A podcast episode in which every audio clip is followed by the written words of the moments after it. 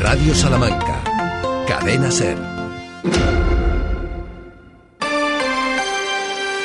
Hoy por hoy, Salamanca. Ricardo Montilla.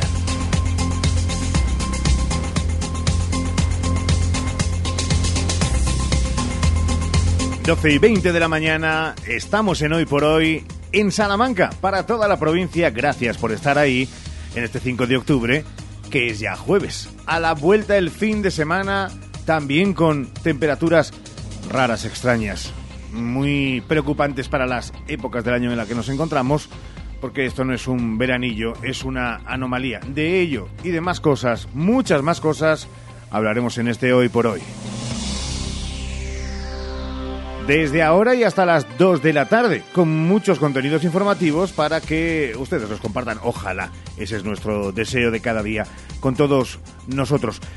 Con Ramón Vicente al frente de la realización del programa y con Sheila Sánchez Prieto. Hola Sheila, muy buenas. Muy buenos días a todos de jueves. De jueves y como decíamos con unas temperaturas que lejos de difuminarse en el horizonte teniendo en cuenta las fechas en las que nos encontramos, décimo mes de este 2023, amenazan con continuar.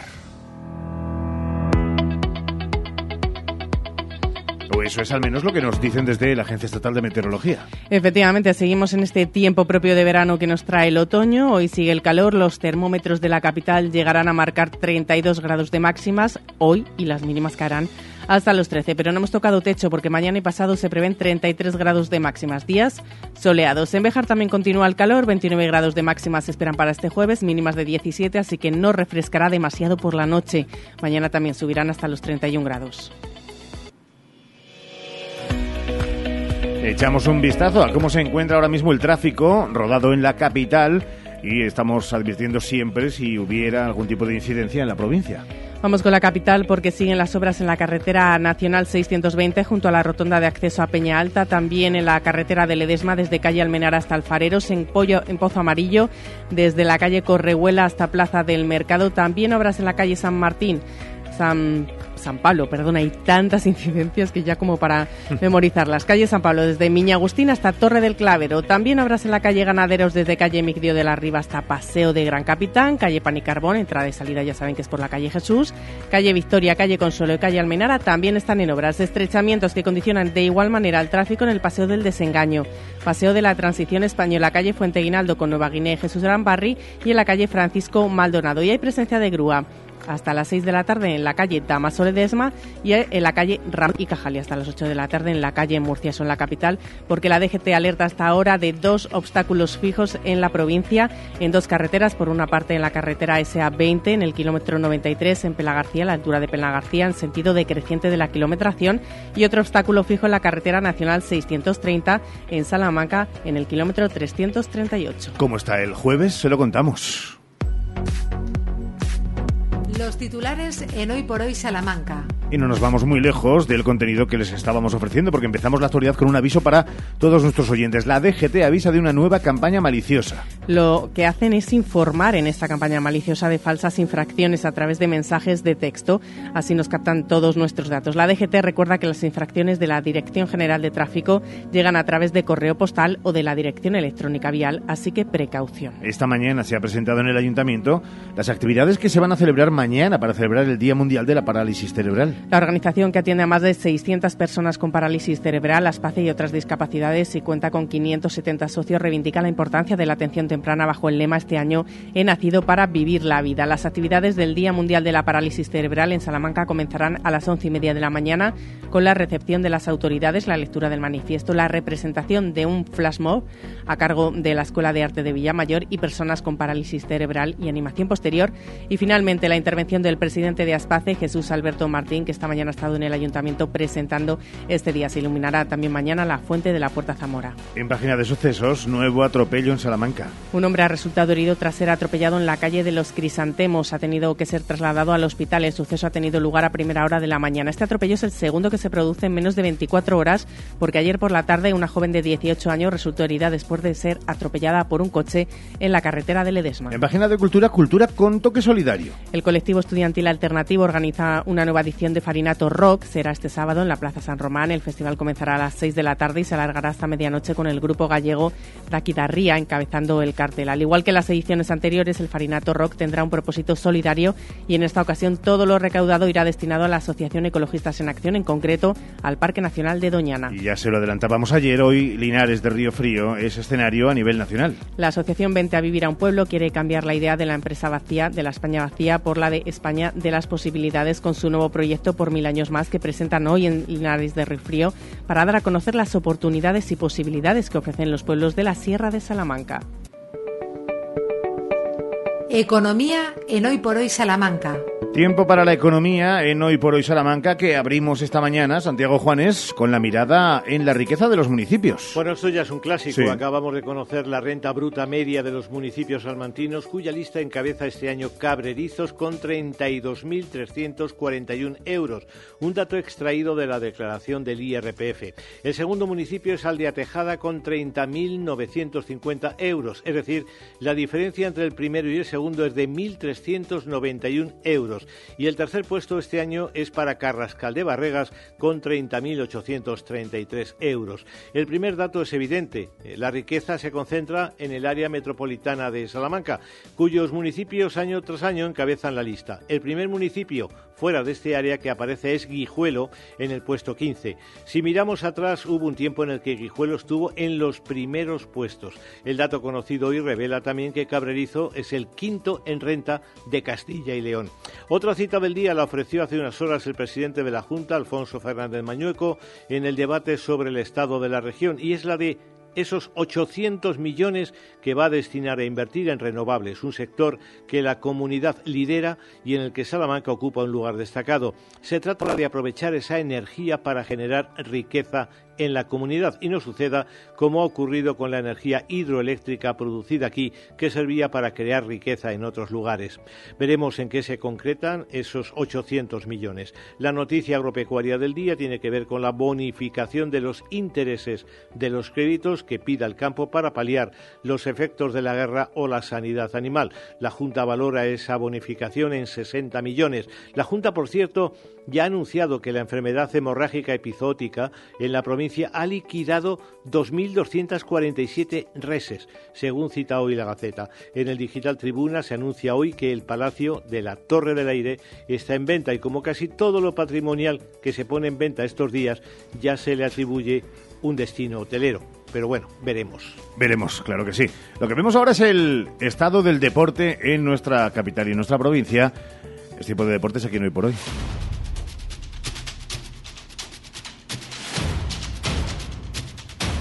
Con Sergio Valdés, al que ya saludamos. Hola Valdés, muy buenas. ¿Qué tal? Buenos días a todos, ¿cómo estáis? Cantaba Albano, pero sobre todo Romina, Felicita. Esa podría ser una buena palabra para determinar lo que pasaba ayer con Avenida y sus aficionados. Sí, porque el conjunto azulón ha conseguido la primera victoria de la temporada en la Euroliga. Es una que vale, digamos, doble, por así decirlo. Se ha producido en una de las tres canchas más complicadas del grupo, eh, que a la larga será posiblemente el pabellón más complicado de este grupo B de esta temporada. Todavía no, porque ayer justo le faltaban a Roberto Íñiguez y al Cucuroba las dos jugadoras de la WNBA que finalmente no estuvieron.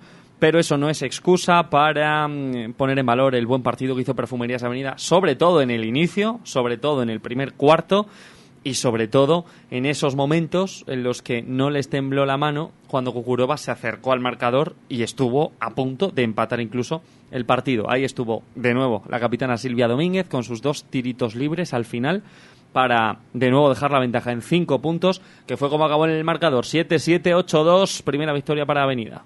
Las 10 jugadoras que han saltado a la pista, la verdad que han estado, han estado todas en sus momentos muy bien, con sus roles muy bien definidos, haciendo su trabajo, tanto ofensivamente como defensivamente. E incluso Lucía, que hoy le ha tocado pues, no participar, su actitud en el banquillo ha sido la de estar animando todo el rato, celebrando cada canasta. Bueno, que lo que has dicho, ¿no? cuando realmente estamos todas juntas, remamos todas en la misma dirección, independientemente de que una pueda brillar en un momento o en otro, pues creo que somos un buen equipo y seremos todavía mucho mejor mejor equipo si entendemos que este es el camino a seguir. Pues claro que es el camino. Y además una victoria, como decía Sergio, de Quilates. Vuelve la competición doméstica y donde el año pasado el arranque de la competición ofrecía sus dudas, recuerden ese arranque liguero donde se perdía, no sé si en Lugo eh, y en sitios así. Bueno, pues la realidad le llega a Avenida con a ver cómo se manejan esos partidos. Por ejemplo, próximo compromiso de liga que es frente a Benvibre este fin de semana. Pues eh, si atendemos a lo que ha venido pasando en los últimos años en Perfumerías Avenida, después de una victoria de este tipo en la Euroliga, contra rivales a priori superiores a las charras, inevitablemente viene el bajón físico y de cansancio para el partido de la competición doméstica. Ayer no se vio, después del tute que se pegaron las eh, de Pepe Vázquez, con casi 24 horas de viaje. Ayer, insistimos, desde el inicio habían tomado buena nota de lo que hicieron en la Supercopa de España, de lo que hicieron mal, y ayer lo hicieron bien y con intensidad jugaron desde el eh, principio. Veremos contra Benvibre, porque es un rival infinitamente superior al conjunto charro. Está completa. Inferior, perdón. Eh, inferior, inferior Sí, sí. Eh, está completa la entrevista de la que les vamos a hablar ahora en radiosalamanca.com. Ayer estuvo Rubén Andrés con Sergio Valdés. Sí, es la tranquilidad que, nos da, que ganemos, perdamos o, empatemos, pues eh, siempre competimos contra cualquier rival y el competir contra cualquier rival te va a hacer conseguir puntos sí o sí. Además, estamos capitaneados eh, por, por, Dani Ponce y el cuerpo técnico, que son unos trabajadores espectaculares y que, van a hacer mejorar a todos los jugadores que tenemos. No sé si es buen o mal director deportivo, lo que parece es sensato y hablando siempre del colectivo. Ayer lo tenías en estos estudios. Sí, estuvo aquí en Ser Deportivo Salamanca, como decía Ricardo, la entrevista completa en la web y en la aplicación, cuando quieran, en el podcast del Ser Deportivos de ayer, día ¿Cuatro? Hoy es cinco. Hoy ya es cinco. Pensé que era seis. Pero escúchame, tú puedes pedir el día que quieras, eh, por lo menos en hoy por hoy. Vale, pues Cuando salgas de aquí vuelves a El podcast de Ser Deportivos del día 4, ahí tienen la entrevista con el director deportivo que comentó toda la actualidad eh, del club. Es verdad que nos hemos quedado sobre todo con las cifras que aportó. Muchas veces hablamos de qué caros son los delanteros, cuesta mucho el gol, hay cifras infladas en Primera Federación el director deportivo de Unionistas de su boca dijo ayer aquí en la SER que hay jugadores en esa categoría cobrando más de 200.000 euros y que el salario mínimo interprofesional en la primera ref está fijado en 20.000 por temporada. Los jugadores de Unionistas, la mitad, quizá alguno más, está más cerca, mucho más cerca de los 20 que de los 200.000. Pues eh, más que recomendable. Toda la actualidad a partir de las 3 y 20 de la tarde con esa eh, quizá tristeza para el fútbol salmantino porque eh, después de haber hecho todo, todo el cribado, ni las pistas, ni el Rosa Colorado, ni el Mántico, ni el Reina, ninguno de los estadios han sido elegidos en principio para ese Mundial 2030. A ver, y yo por un lado lo celebro. Ah porque me daría vergüenza que cualquier estadio de Salamanca, tal y como los tiene el ayuntamiento, fuera a albergar un eh, partido del Mundial 2030. Pero he de decir que como de aquí a, precisamente 2030 y 2040 el ayuntamiento tiene un plan director de instalaciones deportivas que va a ejecutar perfectamente, no lo dudamos, pues quizá para la próxima candidatura de España Salamanca sí que pueda estar entre las candidatas. Entre eso y que el Elmántico no tiene la licencia, la verdad es que era un poco complicado. Que ayer no la tenía tampoco. ayer no la tenía. Eh, seguimos eh, pendientes de que el PP, el PSOE y Ciudadanos en Villares de la Reina hagan su trabajo y pongan en orden un asunto, Ricardo, que está así desde finales de los años 90. Es decir, si hay un culpable directo de la situación del Elmántico es el Ayuntamiento de Villares y en concreto los que gestionaron Villares eh, desde finales de los años 90 hasta el 2019, que entró otra corporación. La actual corporación también tiene su parte de culpa, pero habrá que preguntar y habrá que mirar a los que estuvieron tanto tiempo eh, gobernando Villares que no pusieron en regla la situación. Yo confío en que para el Mundial 2060-70, no sé si yo estaré aquí, eh, Salamanca albergue un partido. Ojalá esa sería la buena noticia, la que no sé si es tan buena es que tú sigas aquí para esa época. Valdés, Cuídese mucho, no piense en lo que le acabo de decir, es solamente un chascarrillo, no le dé vueltas. Muy amable, hasta las 3 y 20. Un saludo a todos ustedes. Hoy por hoy, Salamanca. Ven a Gadis, el precio no es un problema. En nuestras oportunidades de hoy tenemos filetes de atún calvo al natural o en aceite de oliva, frasco 126 gramos, peso neto escurrido, 2 euros con 99 céntimos. Y en pescadería, sardina pequeña o parrocha, kilo, 2 euros con 99 céntimos. Gadis, en confianza. Gadis, empresa patrocinadora del equipo paralímpico español. Más de 75 años de experiencia nos avalan para acompañarte en los momentos más difíciles. Funeraria Santa Teresa, una funeraria adaptada a los nuevos tiempos para ayudarte con un trato cálido y humano. Servicio 24 horas, traslados nacionales e internacionales, tanatorios y crematorios, servicios personalizados. Funeraria Santa Teresa, calle Conde de Crespo Rascón, 21, 923 21 32 89. Hoy por hoy, Salamanca. Ricardo Montilla.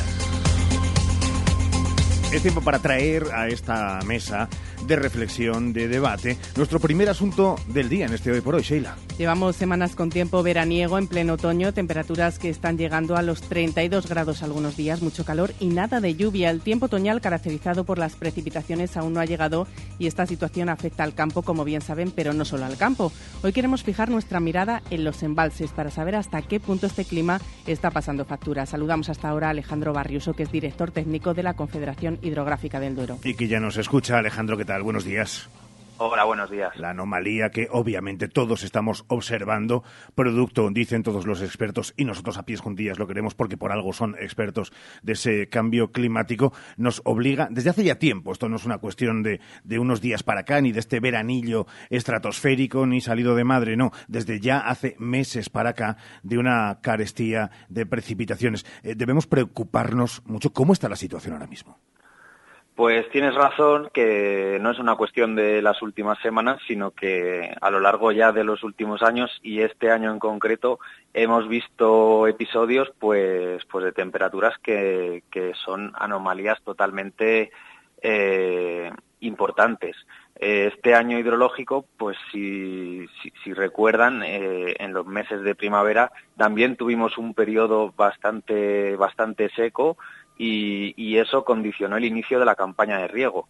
Eh, ahora el final, pues parece que en septiembre estaba más tranquilo, pero bueno, una vez finalizada la campaña de riego, pues el balance es que es que ha habido, pues como digo, unas temporadas en las que ha habido preocupación por esta situación climática hasta que nos vayamos en previsiones de AEMET, ¿eh? ahora mismo encima de la mesa, a dentro de casi casi 10 días no se observan y con muy pocas garantías de que vaya a ser así algún tipo de precipitación. Para llegar a un punto de eh, normalidad, es que es una palabra que habitualmente no nos gusta mucho en este programa, pero para llegar a ese punto de normalidad tendríamos que tener un otoño contrario a las previsiones, es decir, eh, bastante húmedo y con muchas precipitaciones.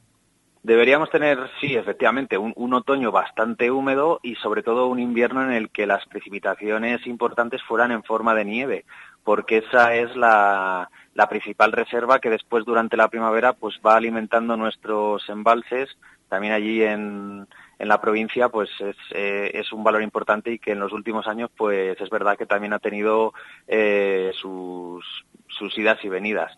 Entonces sí, sería importante que además que el otoño meteorológico eh, pues que se presentara y que de verdad empezara a traernos lluvias cuanto antes, porque en teoría eh, a partir del 1 de octubre deberíamos estar comenzando la recuperación de nuestras reservas.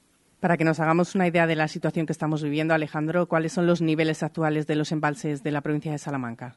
Sí, pues eh, bueno, en la provincia de Salamanca, por suerte en comparación con el resto de la cuenca, la situación es bastante, bastante favorable. Eh, el embalse principal en el sistema Tormes, que es el de Santa Teresa, a día de hoy se encuentra al 45%, tiene unos 30 hectómetros cúbicos más que los que tenía el año pasado por estas fechas y está muy cerca de los valores medios. Y los embalses del sistema Águeda, Irueña y Águeda, se encuentran también en este momento al 47% casi, lo que supone también pues un valor mejor incluso que la media y incluso también mejor que el del año pasado. Si podemos hacer una comparativa con respecto a años anteriores, no solo el año pasado que ya nos ha comentado Alejandro, sino años anteriores, ¿cómo está siendo la evolución? Bueno, pues como, como adelantábamos antes, la verdad es que ha sido un, el, el año hidrológico anterior, que se, cierra el, se cerró el 30 de septiembre, ha sido un año bastante variable, tanto eh, territorialmente como, como, en el tiempo. Entonces, en concreto, por centrarnos aquí en el, en el sistema Tormes y en el sistema Águeda, pues como decía, en otoño parece que, bueno, tuvimos un otoño bastante normal, con unas precipitaciones en cierto modo abundantes, pero dentro de lo normal. Un invierno que en su parte inicial fue también normal, pero que después, eh, a lo largo de febrero y, ya los meses de primavera, eh, como decíamos, las precipitaciones brillaron por su ausencia. Y eso implicó pues que se marcaran datos históricos de registros mínimos en cuanto a las entradas a nuestros embalses en la provincia de Salamanca y prácticamente en toda la cuenca. Entonces, bueno, la campaña de riego pues empezó de una forma bastante complicada porque los desembalses se adelantaron en el tiempo unas cuantas semanas y el mes de junio pues nos dio un respiro con aquellas tormentas persistentes y continuas. Hubo una cierta recuperación el verano ha sido más o menos normal, quizás mm, no tan malo en temperaturas como el anterior, eh, ya hasta septiembre, en el que también tuvimos alguna serie de tormentas que, bueno, pues facilitaron un poco la situación. Pero bueno, parece que eso con el, con el calor de estas semanas pues se nos queda atrás ya. Eh, una última para el director técnico de la Confederación Hidrográfica del Duero, que ya nos consta que eh, la pedagogía eh, y la docencia no está dentro de, su cargo, pero para que nos hagamos una idea, Alejandro, al final, y viendo que parece que casi todo esto es irreversible y cuál es la tendencia a lo largo de los últimos años con el cambio climático, deberíamos empezar también a plantearnos claramente un cambio de tendencia de como usuarios, usuarios los, los agricultores, en, los regadíos, los propios usuarios normales, los oyentes de este, de este programa, eh, eh, ¿eso también debería inculcarse, empezar a cambiar tendencias? Efectivamente, eh, sí, tienes razón, es así. lo importante es considerar que el agua ya no es, bueno, nunca lo ha sido, pero quizás esa conciencia está todavía en la sociedad. El agua no es un elemento infinito, sino que es un recurso finito. Esto, bueno, en la, en la agricultura, que es el principal el principal usuario del riego en nuestra cuenca, pues mm, se conoce, eh, las administraciones trabajan por, por, los proyectos de modernización de regadíos, los usuarios también están comprometidos con esas actuaciones y es la forma de, es la forma de actuar, tratar de que el uso del agua sea lo más eficiente posible. Y más allá de la agricultura, pues el resto de usos, aunque tengan menor proporción, por supuesto que también tienen que, tienen que aplicar estas estos conceptos y, tener en cuenta que cada gota que se, que se ahorra y no se consume queda en un embalse y ese agua puede ser necesaria para el futuro. Señor Barriuso, don Alejandro, gracias otra vez por darnos luz a la situación actual. Un abrazo muy fuerte. Gracias, un saludo. Hoy por hoy, Salamanca. Clínicas Revita del Dr. Oyola. En remodelación facial y rejuvenecimiento, solo realizamos medicina estética normalizada que te permitan seguir siendo tú, sin expresiones exageradas. Hazlo con los mejores. 20 años de experiencia y 8 clínicas en las principales ciudades. Llámanos 900-325-325. Registro sanitario 37 C21 0282. Rétalo, vívelo, machácalo, cárgalo, piérdete con él. Nuevo Muso Sports, un auténtico pickup 4x4, totalmente equipado y con la mayor capacidad de carga de su clase. Hecho para vidas todoterreno. San John Muso Sports, porque la vida es dura. Disfrútala. Descúbrelo en sanjon.es. Pruébelo en Autorreparaciones Salamanca, concesionario oficial San John para Salamanca y provincia, Calzada de Toro 74, Polígono de los Villares.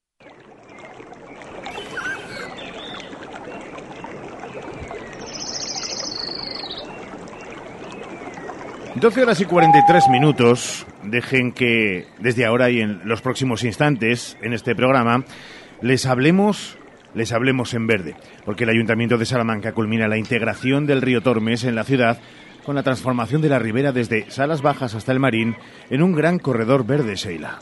Si vivimos en un mundo que es una auténtica vorágine, vamos corriendo a todos los sitios. No disfrutamos de lo nuestro, las ciudades cada vez más metidas en el día a día, un día a día alejado de la naturaleza, del medio ambiente. Por eso es tan importante, Ricardo, que se realicen proyectos que nos acerquen el mundo verde, el aire fresco, la naturaleza, ambiente saludable que vivir en las ciudades no suponga que tenemos que renunciar a disfrutar un martes, un jueves, un miércoles de zonas verdes, que estemos rodeados de naturaleza que es vida. Y gracias a la estrategia de desarrollo urbano sostenible integrado Tormes Plus, esto está siendo una realidad en Salamanca y los fondos FEDER nos traen a Salamanca, entre otros proyectos, un corredor verde, la integración del río Tormes en la ciudad con la transformación de la ribera desde dos zonas que son muy concurridas, la zona de Salas Bajas hasta el Marín.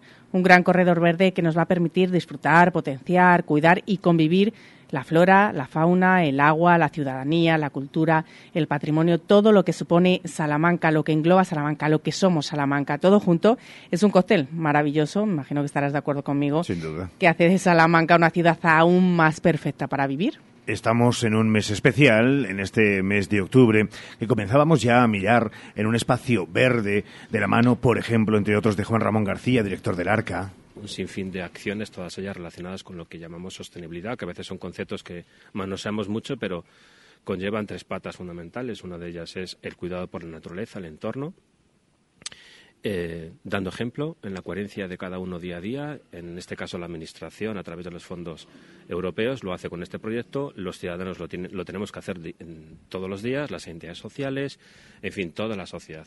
Esto ha permitido también abrir nuestro, el entorno a niños.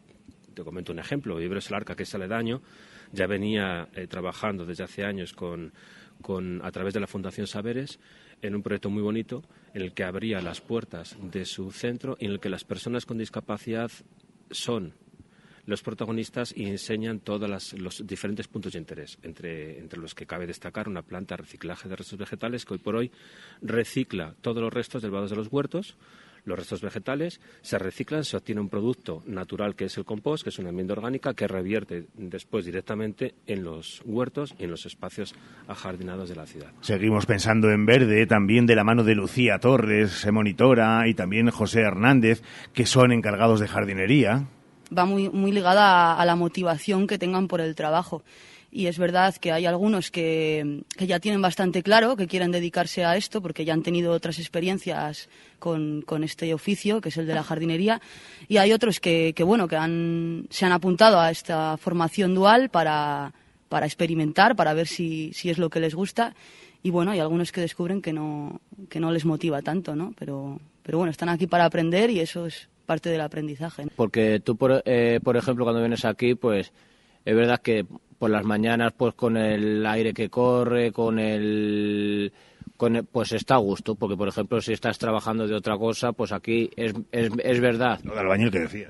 No, pero es verdad que es más fácil trabajar aquí porque estás al aire libre, eh, ves gente, ves tal, a estar encerrado en una oficina. Es mejor. Yo prefiero más esto, es que estás en contacto con el medio ambiente, que estar encerrado seis horas en una oficina. Enseguida vamos a hablar con la concejala del ramo en directo, pero dejen también que esta pincelada en verde de Juanra García nos ilumine.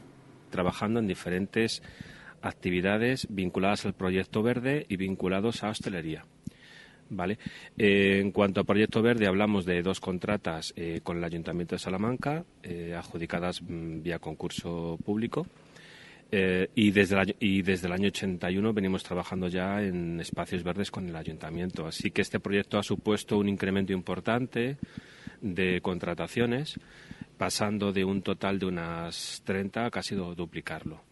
Eh, Asprodes en su totalidad, en las diferentes actividades, aparte de- del área verde, desarrolla otra- otro tipo de perfiles profesionales. Hablamos de en torno a 300 personas con discapacidad y en riesgo de exclusión que trabajamos día a día para que logren un empleo de digno y, y vean su vida bueno pues realizada de forma plena que al final el trabajo es lo que nos proporciona esa satisfacción y como necesidad básica. El otro día estuvimos en los huertos urbanos haciendo el programa presumiendo de Salamanca y su compromiso con el medio ambiente, la sostenibilidad. Hoy queremos seguir sacando pecho y lo hacemos hablando del proyecto de integración del río Tormes en la ciudad con la transformación de la ribera desde Salas Bajas hasta el Marín en un gran corredor verde, un proyecto que ya ha culminado. Esta iniciativa está enmarcada en la estrategia de desarrollo urbano sostenible integrado Tormes Plus, que en total cuenta con un presupuesto en torno a 22 millones de euros con financiación de fondos FEDER gracias a las políticas de cohesión de la Unión Europea. Hoy queremos profundizar más en este proyecto del que podemos disfrutar todos los salmantinos. Saludamos hasta ahora a la concejala de Medio Ambiente, a María José Coca. María José, ¿qué tal? Muy buenos días. Hola, buenos días. ¿Cómo describiría el proyecto?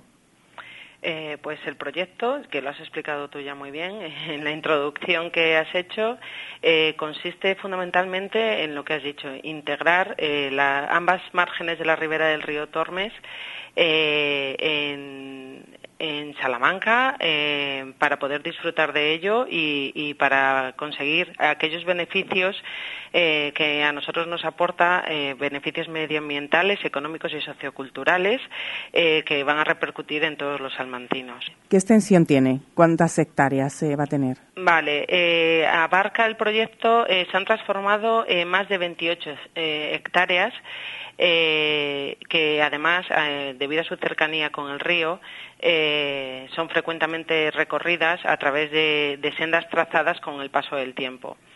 Y, abarca, ya te digo, esa extensión con una inversión, gracias a los fondos FEDER, de 1,8 millones de euros es muy importante y el ayuntamiento, ya lo sabemos, está muy comprometido con ello. Lo vemos por toda la ciudad, quien pueda pasear, todos los visitantes. Además, eh, eh, llama mucho la atención en la cantidad de arbolado que tenemos en la ciudad. También en este proyecto ha habido plantación.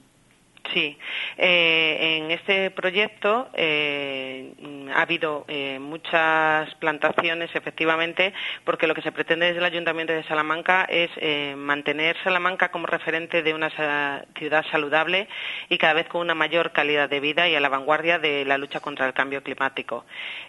concretamente, se han plantado unas 10.000 unidades de diversas especies eh, aumentando la vegetación de la ribera en aproximadamente 53.000 metros cuadrados. Y esto eh, potencia la biodiversidad autóctona eh, y además eh, ha conseguido ocho kilómetros de recorridos que, que fomenten ese conocimiento y difusión de los valores naturales. Son muchas cantidades muy positivas todo. Hablamos de esas hectáreas, esa plantación. ¿Qué supone para la ciudad? Eh, pues lo que supone para la ciudad es una mejora de la calidad medioambiental. Eh, además, eh, es verdad que últimamente se está recomendando muchísimo los paseos, son muy saludables y muy beneficiosos y mejoran la calidad de vida de los salmantinos. Em, eh, por lo cual este incremento eh, es muy importante eh, porque lo que queremos es conseguir provocar un bosque a largo plazo que dentro de 10, 15 o 20 años estas plantaciones se hayan convertido en el bosque al que te estoy haciendo referencia. Es uno de los principales proyectos de Tormes Plus, ¿no? Es uno de los principales proyectos, no solo por, eh, por la dimensión de las hectáreas que abarca, sino también por la inversión económica que supone. Se puede disfrutar ya de este proyecto. Podemos los salmantinos ir y, pasear por este proyecto que, como decimos, eh, ha transformado más de 28 hectáreas. Sí, claro, nosotros ya lo podemos disfrutar. Eh, son concretamente 13 kilómetros, eh, que va desde la ribera, desde La Salud hasta Santa Marta de Tormes, eh, y además cohesiona los barrios y proporciona un desarrollo también para los propios barrios. Y es una manera de abrir al río las puertas del sur de la ciudad de Salamanca. así es que ya podemos disfrutar ya no solo de los corredores verdes, sino también de las pasarelas, de los huertos urbanos y de todo este proyecto que, que abarca eh, Deusi Tormes Plus. ¿Ha podido la concejala pasear por ese corredor verde? Claro, por supuesto. Además, eh, me encanta. Eh, es una satisfacción poder mm, disfrutar de esa zona eh, en todo el tiempo que, que, desde primavera hasta el otoño, que cada vez además es más largo ese periodo de disfrute gracias al, al, buen tiempo que nos acompaña. Y sí, es una zona que, que frecuento habitualmente. ¿Qué destacaría de ese recorrido? ¿Qué nos encontramos? Pues en ese recorrido, eh, además de toda la diversidad eh, eh, biológica y ambiental que hay y de plantaciones, es muy característico y se puede poner en valor las construcciones hidráulicas históricas que se han rehabilitado en esa zona, como puede ser la Noria de Sangre, la Pesquera de Tejares o incluso el Azul de Huerta Otea. están rehabilitados con fondos FEDER, también gracias a la EDUSI Tormes Plus. Quería incidir en, este proyecto porque es verdad que desarrolla y permite desarrollar iniciativas de ahorro y de eficiencia energética. Hablamos de nuevo de la sostenibilidad. Sí, claro. Eh, se pretende que sea eh, un proyecto sostenible y, hay, se han utilizado iniciativas de ahorro y, como tú bien has dicho, de eficiencia energética. Por ejemplo, eh, con unidades de luminarias utilizando la tecnología LED que permiten mayor eficiencia energética y un mayor ahorro. Y también con casi 60.000 metros de riego por goteo, que también supone ese ahorro y esa eficiencia energética de la que estamos hablando. Qué importante es concejala, tener este tipo de proyectos, sacarlos adelante, también no solo por el medio ambiente actualmente, por el presente, sino porque tenemos que pensar y seguir pensando en el futuro por supuesto. Estos proyectos, de hecho, a largo plazo será cuando se empiecen a ver eh, los resultados. Como ya te comentaba antes, este, este bosque que se quiere crear eh, se convertirá en un bosque de aquí a, a unos 10, 15 o 20 años. Un proyecto del que estamos hablando que, como decimos, está dentro, enmarcado dentro de esa estrategia de desarrollo urbano sostenible integrado, Tormes Plus, que cuenta con un presupuesto de 22 millones de euros. Se ha destinado 1,8 millones a estas 28 hectáreas, hasta transformación de 28 hectáreas de este corredor verde que transforma la ribera desde Salas Bajas hasta el Marín en un gran corredor verde, un proyecto que ya ha culminado, que podemos disfrutar los almantinos y que nos ha explicado y a la que agradecemos a la concejala de Medio Ambiente del Ayuntamiento de Salamanca, María José Coca, que haya estado con nosotros. Gracias, concejala. Muchas gracias a vosotros. Una iniciativa, ya saben, con múltiples beneficios medioambientales, económicos, también socioculturales. Claro ejemplo de una ciudad aún más saludable y que pretende tener una mayor calidad de vida en la que el ayuntamiento trabaja desde hace más de una década, adelantándose al nuevo modelo de ciudad con más espacios abiertos y naturales que se demandan como consecuencia, como bien conocen y saben todos ustedes, de la pandemia de COVID-19. Este nuevo corredor verde del Tormes también supone una importante mejora en la calidad medioambiental de la ribera, contribuyendo a mitigar los futuros impactos del cambio climático, ese que estamos notando de forma anómala estos mismos días. En esta mejora de la biodiversidad se contempla también la salvaguarda de las zonas más inaccesibles del río como reservas para la avifauna mediante la instalación de 118 unidades de refaunación y el desarrollo de hábitats para las diversas, diversas especies del río.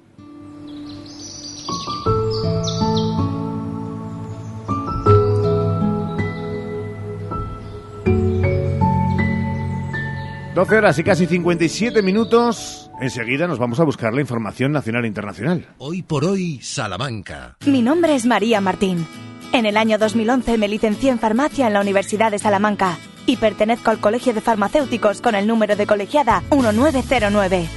Llevo más de 10 años cuidando a las personas, promoviendo su salud, informando, acompañando y ofreciéndoles siempre consejo. Yo soy Caja Rural. Caja Rural de Salamanca tu entidad financiera.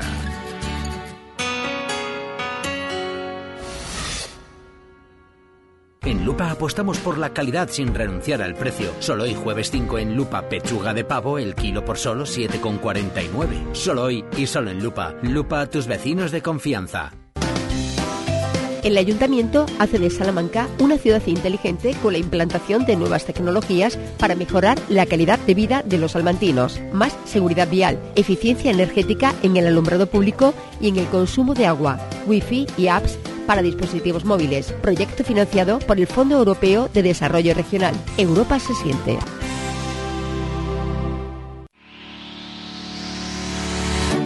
Hoy por hoy, Salamanca. Ricardo Montilla. En dos minutos llegarán esas noticias, sabremos qué pasa en España, qué pasa en el mundo, que de forma convergente. Es verdad que pasa casi lo mismo, porque entre otras cosas están aquí importantes gerifaltes en Granada y ya se han visto, por ejemplo, Zelensky y Pedro Sánchez. Pero nosotros, a lo nuestro y en territorio charro, y en la segunda parte de este Hoy por Hoy. Pues muchos estrenos, así que vamos a empezar con nuestras historias de Salamanca como aperitivo, pero después estrenamos esta temporada Ojo con tu salud con Conchilillo, que ya está por aquí. Eh, la estrenamos hace dos lunes en el Hospital de Salamanca. Es verdad, tienes toda la razón, pero como tal aquí en el estudio y yo que poder dar un abrazo a Conchilillo hoy, así que para mí estreno es hoy, para todos los oyentes pues puede ser también. Si hay estreno de libros. Hay estreno de libros, efectivamente, que vuelve Libros Corsarios, nuestros amigos de Letras Corsarias que vienen aquí, Rafa Arias, para presentarnos toda la temporada que tienen por delante. Ellos también en la librería, libros y además con una noticia de última hora que no vamos a adelantar, pero que nos la van a dar ellos también. Y vamos a hablar de... Estreno también de nueva temporada con Leroy Merlin. Con Leroy Merlin. No, no, no. O sí, sí, sí. Eso, como cada día es un tema completamente diferente, pues eh, cada uno lo que quiera. Pero lo que sí que es importante es que nos va a afectar a todos el tema, porque es verdad que hace mucho calor, mucho sol, que parece que estamos en verano, pero no, señores, estamos en otoño, que las lluvias llegarán y nos van a afectar en las viviendas. Así que atención a lo que les vamos a contar en la segunda hora. ¿Qué les vamos a contar? Pues nos lo va a contar Alex. Así que espera, espera. Todos son sorpresas. Espera, espera. Ojo, parece plata, no es. Va de frutas la cosa. Venga, regresamos de inmediato.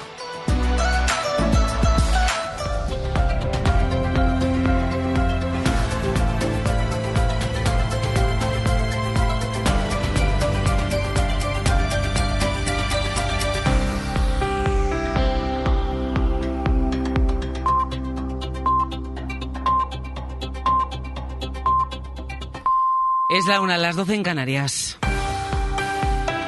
Pedro Sánchez y Volodymyr Zelensky han mantenido un encuentro previo al inicio de la reunión de líderes europeos que se está celebrando a esta hora en Granada. Han hablado de la nueva ayuda militar a Ucrania y de su petición para entrar en la Unión Europea. Enviada especial, Beatriz Ríos, buenas tardes.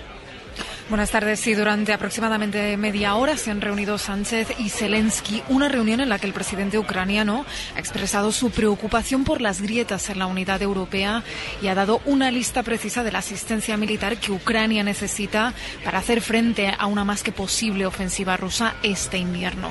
Zelensky pide artillería, sistemas antidrones y reforzar su defensa aérea. Sánchez ha reiterado el compromiso de España de continuar con la formación de soldados ucranianos, dar apoyo a la protección de infraestructuras críticas y también el envío de equipos de desminado, además de continuar con la asistencia militar.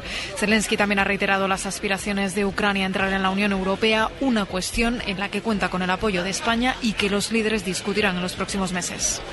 Sobre el acuerdo migratorio de los 27 que se va a abordar estos días en Granada, hablado a su llegada a esta cita, la presidenta de Italia, Giorgia Meloni, celebra el texto de ese acuerdo.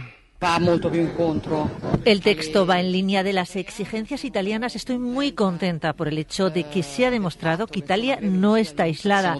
En esta negociación tenemos la percepción de que las intenciones de Europa en materia de migración están evolucionando hacia una línea más pragmática, que queremos luchar contra los traficantes, que queremos detener la inmigración ilegal y gestionar la inmigración legal, que es la única manera de dar a estas personas una vida digna. Precisamente hasta ahora la Guardia Civil está remolcando a buena parte de los inmigrantes que han llegado en las últimas horas en un nuevo desembarco masivo a la isla del Hierro, en Canarias.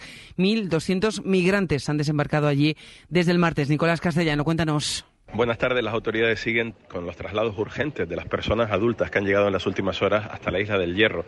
Hace unos minutos se ha producido el traslado de 400 personas a través de la patrullera de altura de la Guardia Civil Río Segura y también durante la mañana está previsto el traslado de otras 100 personas en uno de los ferries que comunica la isla del Hierro con la de Tenerife. Es la solución que de momento toma la delegación del Gobierno y el Ministerio del Interior para derivar a esas personas que han llegado de manera numerosa a la isla del Hierro como nunca desde que se abrió la ruta de las pateras a Canarias en 1900. Muy cerca en Tenerife sigue la lucha contra el fuego tras la reactivación del incendio en la Orotava y Santa Úrsula. Más de 3.000 vecinos han sido desalojados por precaución. Con ellos, en los pabellones donde han pasado esta noche, está una compañera de la SER, Lucía García. De las 3.000 personas desalojadas, unas 300 han hecho uso de los recursos alojativos que han ofrecido los ayuntamientos. Anoche, en menos de una hora, se descontroló el incendio y se elevó a nivel 2. Las rachas de viento sumadas a las altas temperaturas complicaron la situación y aunque ahora parece que la meteorología es favorable, sigue haciendo mucho calor. También hay calima y no se descartan nuevas rachas de viento para la tarde que podrían complicar la situación. También podría haberse perdido una vivienda, ha dicho el alcalde de Santa Úrsula. Unos 120 efectivos terrestres han trabajado durante la noche y desde primera hora de la mañana se han sumado también los helicópteros, unos nueve medios aéreos. Ahora mismo se mantiene una reunión en el puesto de mando avanzado para coordinar las actividades de este día. En Murcia han terminado las identificaciones de las 13 víctimas mortales de los incendios del pasado fin de semana en las discotecas de la Atalaya. El ayuntamiento reconoce que hay locales de la misma zona que están funcionando sin licencia. Anuncia una inspección este próximo fin de semana, pero no sabe detallar cuántos locales son. Esta es la vicealcaldesa Rebeca Pérez. De forma urgente e inmediata vamos a cursar unas inspecciones para verificar efectivamente el cumplimiento de las órdenes de cese y proceder al cierre del local y al precinto en el caso de que no sea ejecutado. Casi el 90% de los colegios concertados, colegios privados que reciben subvenciones públicas, cobra a las familias una cuota mensual, una cuota que es ilegal según la normativa. Un pago que de media supera los 120 euros al mes y que en casos extremos llega a los 1.000 euros. Adela Molina. Cobros que se hacen por conceptos como aportación, donación, actividades complementarias o proyecto educativo y que un 76% de los centros concertados presenta como obligatorios a las familias, aunque no deberían cobrar nada por la escolarización.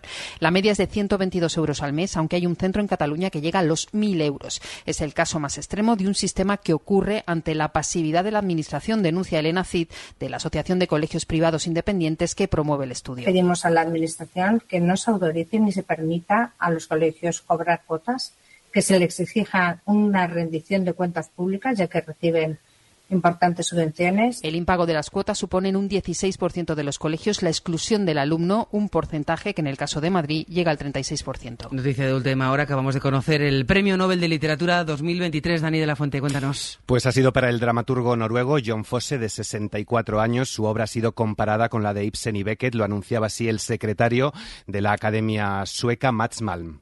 The Nobel Prize in Literature for 2023 is awarded to the Norwegian author Jon Fosse for his innovative plays and prose Es una gloria nacional de las letras en Noruega y su teatro ha sido representado en todo el mundo, poeta y novelista, además de dramaturgo.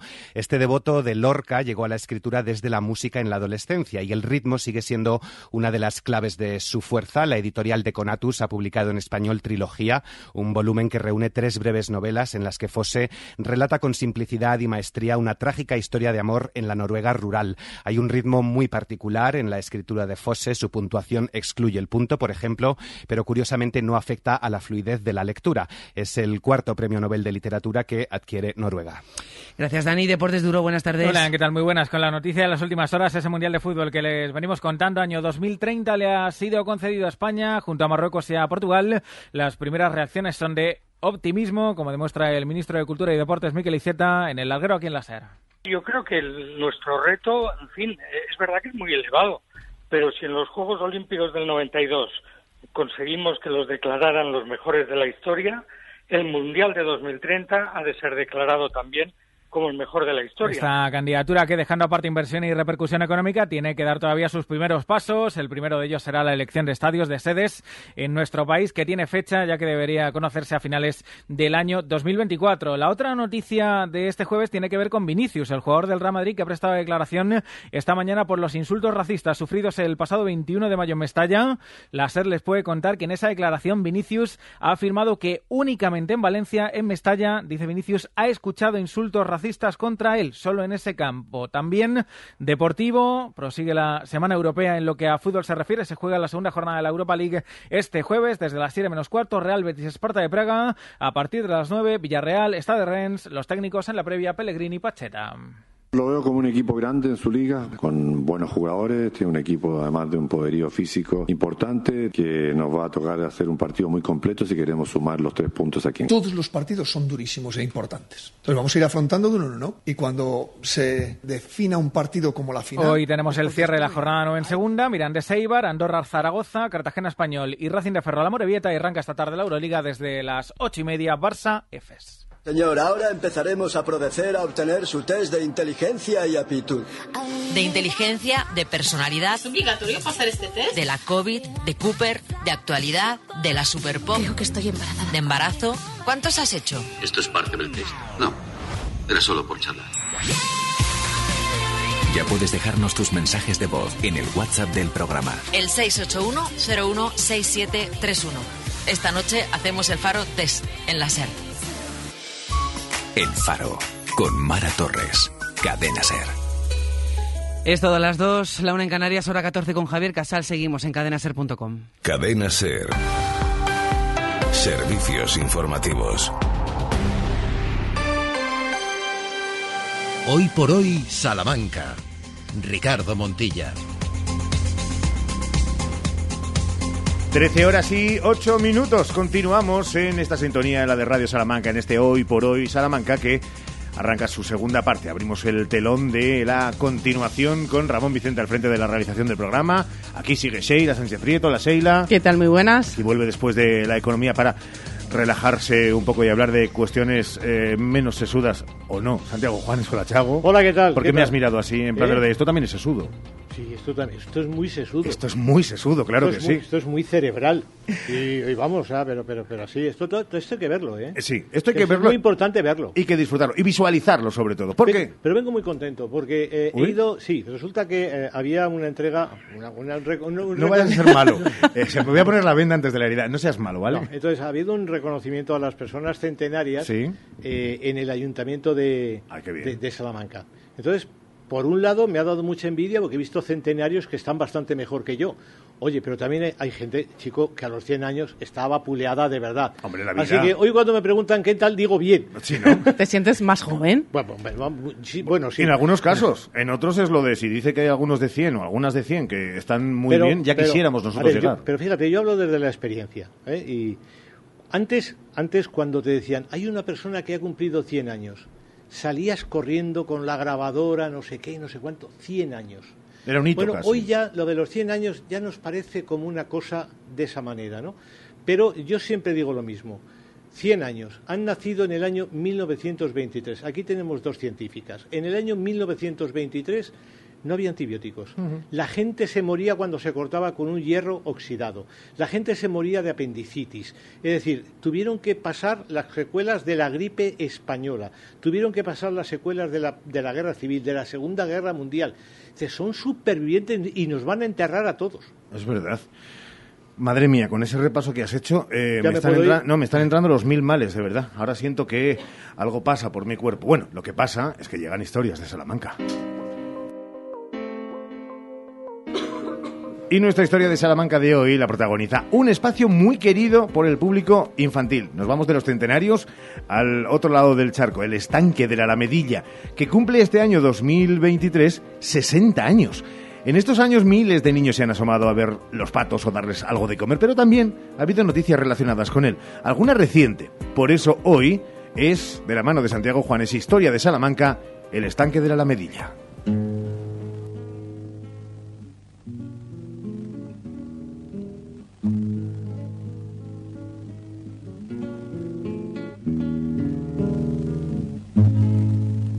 Hay un parque aquí en mi barrio, que esto no es parque ni es nada, con unos bancos cansados de ayudar a descansar.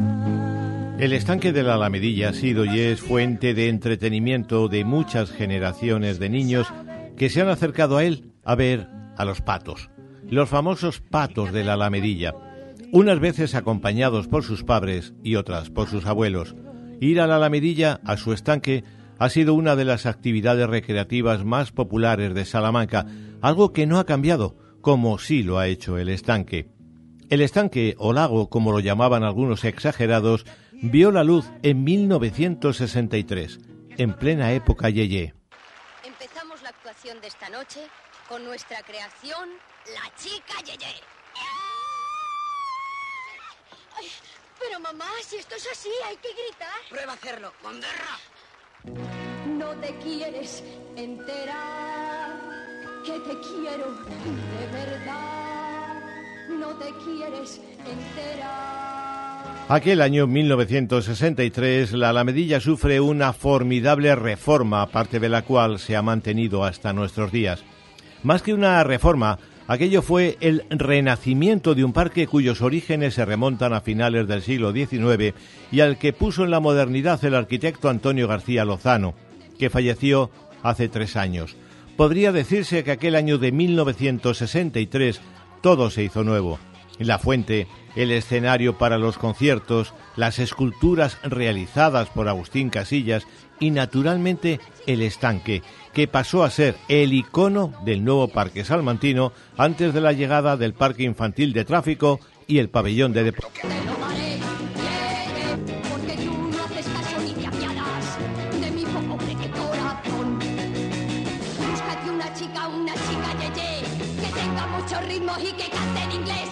El estanque podría haberse quedado en un recinto con agua y patos, pero el arquitecto decidió emplazar en su mitad lo que se conoció como la pajarera pajarera, porque lo era de verdad.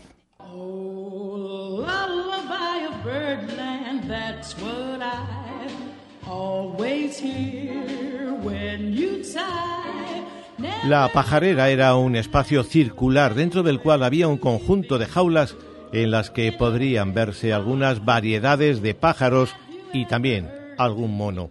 A la pajarera se accedía por un puente que salvaba el estanque y daba otra visión de este y sus habitantes, los patos y los cisnes. Rodeaba la pajarera una franja de tierra con piedras porosas por la que andaba a sus anchas los patos y los cisnes. Y también estaba rodeado de piedras el estanque antes de que un murete con vallas separase a niños y adultos del agua y sus vecinos. Aquella pajarera no siempre estuvo abierta.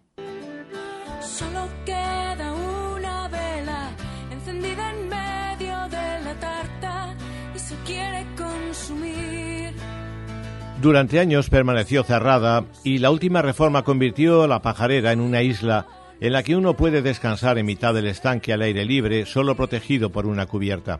Una conversión que formaba parte de los planes para hacer una alamedilla más diáfana, más visible de punta a punta y con mejores indicaciones.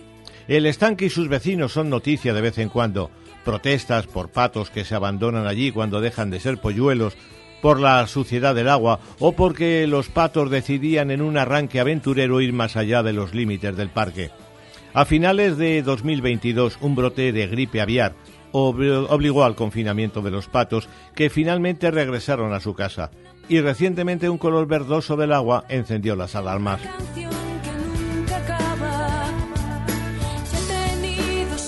El estanque de la Alamedilla cumple 60 años y continúa siendo un atractivo irresistible para los niños. ¿Cuántos recuerdos?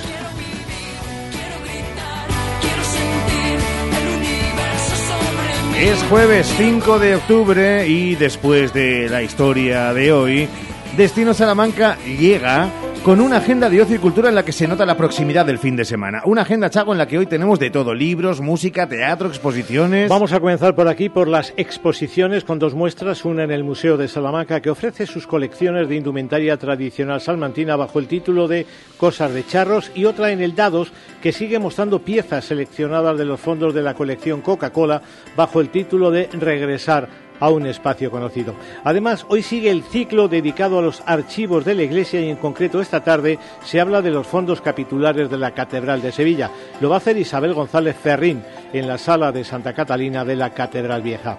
También hoy los amigos de Unamuno celebran una conferencia sobre Unamuno y Pidal que tiene como escenario la Casa Museo de Unamuno y de ponente a José Ignacio Pérez Pascual.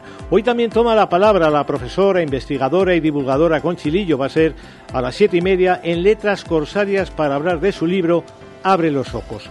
La banda sonora del día la pone en la Orquesta Clásica do Centro en el Liceo, pero también la cantante, compositora y multiinstrumentista Vanessa Boraguian, que presenta Vanes Samba de Raíz. Será a las 8 en el Teatro Juan de la Encina. Bueno, se trata de un espacio, de un espectáculo audiovisual en el que Vanessa estará acompañada por otros tres grandes músicos como son Fernando de la Rúa, Carlos Mancuzo y Luis Eduardo de Oliveira Santos.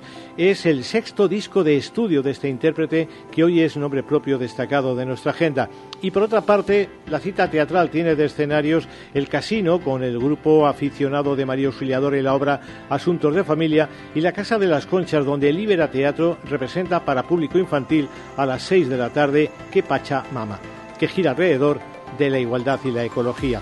Ayer se presentó la muestra de teatro aficionado de Terradillos que comenzará el próximo 14 de octubre y al que darán forma cinco representaciones, dos de grupos de Madrid, uno de Córdoba, otra compañía llegará de Valladolid y la muestra contará con dos formaciones salmantinas, Trinomio y Como Teatro. Y ya tenemos a la vista el fin de semana con nombres propios tan conocidos como el de Anabel Alonso, que va a estar en el Liceo mañana y pasado, la Feria del Barro en Alba de Tormes o las fiestas del Rosario o de las Madrinas en la localidad de El Boajo, por ejemplo. Bueno, mañana viernes iremos con todos los detalles. Eso será mañana. Sí. Juanes, gracias. Hasta luego. 13 y 18. Ojo con tu salud. Tercera temporada. Con Chilillo. Que el otro día no pudo escuchar en directo su nueva sintonía de tercera temporada. Hola, señora Lillo, ¿cómo está? Hola, muy bien. Pues me ha gustado, me ha gustado. ¿Sí? ¿Lo de señora Lillo o lo de la sintonía? la, sintonía, que no la Ah. había oído. Abre los ojos como Amenábar. Sí. Con exclamación. Con es exclamación, ¿eh? claro que sí, Eso claro que sí. Sí. Enseguida vamos a hablar con Consilillo, también con invitada, de cosas muy interesantes. Dos minutos y arrancamos. Hoy por hoy, Salamanca. Hola, soy tu yo de junio. Recuerda que dijiste que después de las vacaciones te querías poner con lo de ser mamá. Así que escucha, ahora en IBI tienes el pack diagnóstico totalmente gratis, con consulta médica y pruebas incluidas. Así que aprovecha que es gratis. No lo dejes pasar, ¿vale? Pide ya tu cita en ibi.es. IBI, donde nace la vida. Tu salón, tu dormitorio, tu cocina, tu baño, tu hogar debe contar quién eres. Vica Interiorismo. Espacios únicos para hogares diferentes. Paseo de la Estación 145.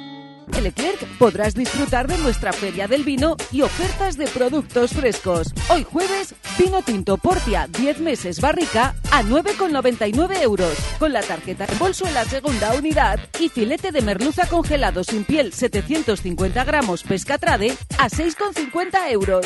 En el Leclerc disfruta de nuestra feria de vinos hasta el 15 de octubre y siempre más baratos.